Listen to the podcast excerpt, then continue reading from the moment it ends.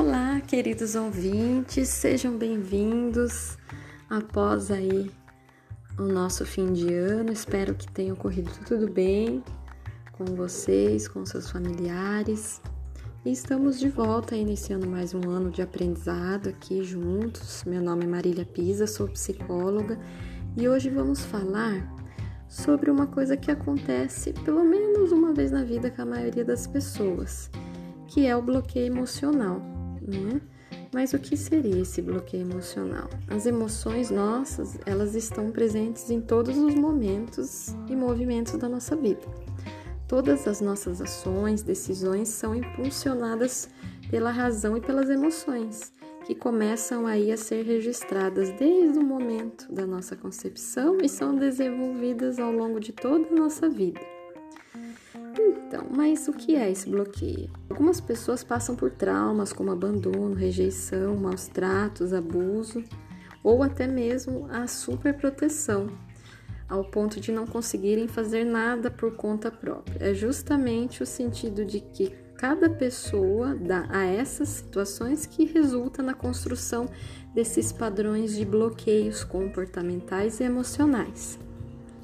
Então, os estímulos positivos, eles impulsionam o desenvolvimento e o crescimento nosso, né, pessoal, permitindo aí que a gente tenha um controle melhor das nossas emoções e, es escolhas conscientes, né? Mas por outro lado, os estímulos negativos não tratados podem ser bloqueados pela nossa mente para tentar preservar o indivíduo, né?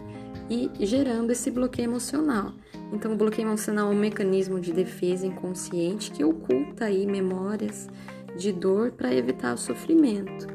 E quando isso acontece, a situação dolorosa ela não deixa de existir, mas passa a se manifestar de maneira inconsciente, mudando toda a vida da pessoa, suas ações, seus comportamentos, né?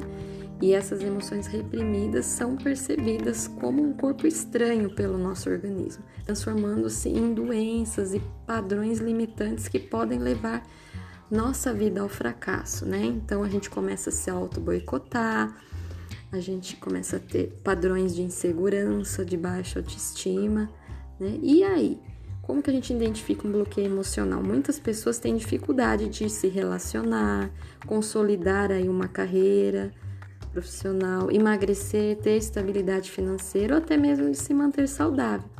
Esses indivíduos passam anos lutando contra esses problemas né, e não conseguem resolver. E vão a cada vez se afundando e se sentindo frustrados. A maioria das pessoas carrega algum tipo de bloqueio emocional, mesmo que seja apenas uma interpretação distorcida de alguma situação vivida na infância.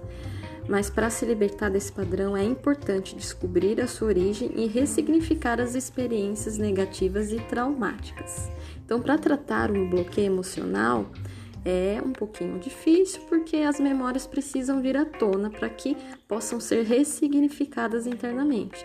A experiência vivida não mudará, mas a pessoa poderá dar um novo sentido àquela memória, fazendo com que cause menos dor e reprimindo menos, podendo ter uma vida mais saudável. A inteligência emocional desenvolve a consciência emocional, aprofundando aí o conhecimento individual sobre as suas emoções e histórias de vida. Então é a partir daí é possível trabalhar todos os seus traumas, né, para que cada um desses bloqueios se dissolvam. Se vocês sentirem que estão, né, com algum tipo de dificuldade, né, para começar novos relacionamentos devido a traumas do passado, atingir algumas metas que sempre é, são muito complexas, né?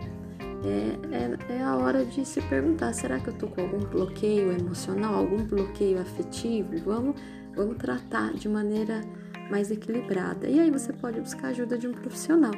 Se vocês tiverem alguma dúvida, pode entrar também em contato comigo pelas redes sociais, como Marília Psicolife ou pelo telefone 14 99680 3408. Eu espero que vocês tenham uma ótima semana e até breve.